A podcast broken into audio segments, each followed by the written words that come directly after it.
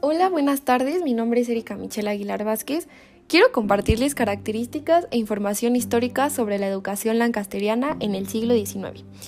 Este podcast tiene como finalidad que sea un poquito más entendible para el receptor y así ustedes puedan lograr entender la información histórica pero más fácilmente. Como primera pregunta que nos pudiéramos hacer es ¿qué era la escuela lancasteriana? En palabras sencillas, la, escuela lancasteriana, también llamada de enseñanza mutua, surgió como una nueva forma de educar en México en el siglo XIX. El pionero de este método de enseñanza fue Joseph Lancaster, es por eso el nombre de la escuela. Él quiso utilizar este método con el fin de promover la educación primaria entre las escuelas pobres.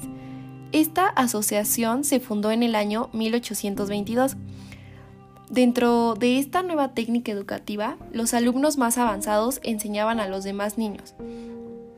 Este método ya no se centraba en darse a conocer asuntos relacionados con la religión, sino se buscaba enseñar a las personas sin importar su condición social o su edad. Bueno, les voy a hablar un poco sobre el proceso de enseñanza de aprendizaje dentro de esta escuela.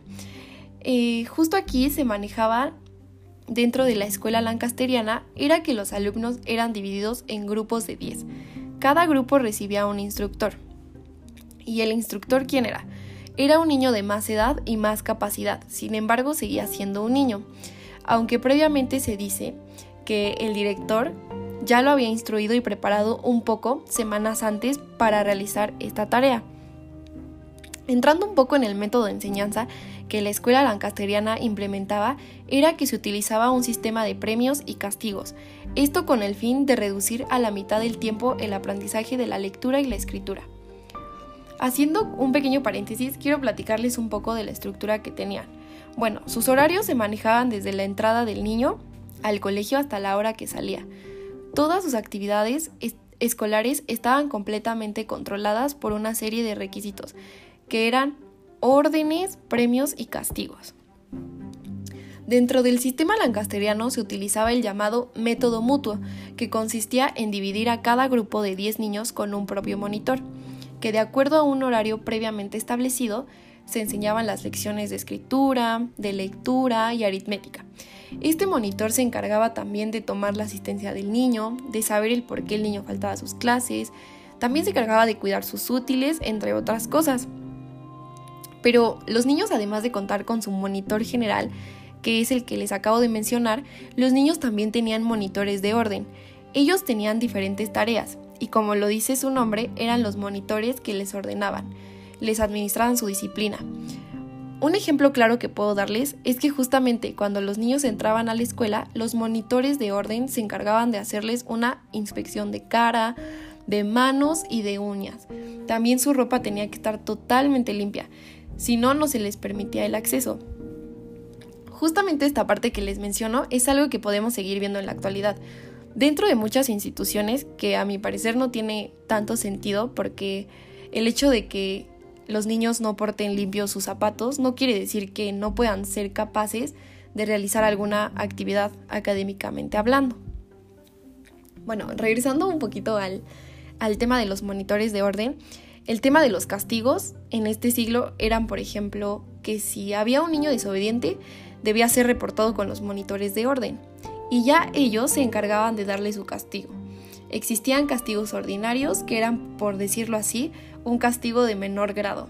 Estos consistían en que se les colgaba una tarjeta de castigo en el cuello.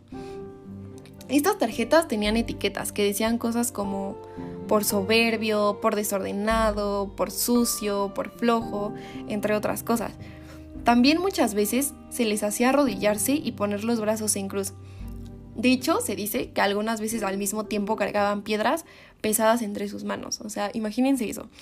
Y esa no era la peor parte de los castigos, ya que también existían castigos por faltas mucho más serias.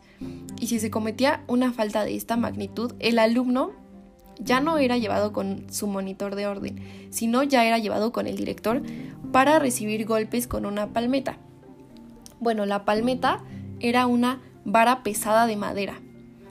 El sistema lancasteriano fue de suma importancia en la enseñanza elemental por sus características en las que se capacitaba y orientaba a niños con capacidades sobresalientes para que así ellos enseñaran al resto del grupo. Algo que me sorprendió cuando investigué más sobre este tema fue que un solo maestro llegaba a enseñar a 200 o hasta 1000 alumnos, con reducción de costos. Bueno, finalizando un poquito la idea clave de este sistema, era que el niño debía estar constantemente activo. Es por eso que el niño como que no se aburría, porque siempre estaba aprendiendo algo del monitor en su pequeño grupo. Pero, bueno, en un punto de vista muy particular y personal, creo que alguien que está en proceso de aprender no puede enseñar de la mejor manera a los demás. Siento que se necesita muchísimo más de lo que uno cree para poder lograr enseñar o transmitir un conocimiento de una buena manera a otra persona. Bueno, por mi parte sería todo. Espero que les haya gustado un poco de esta información histórica.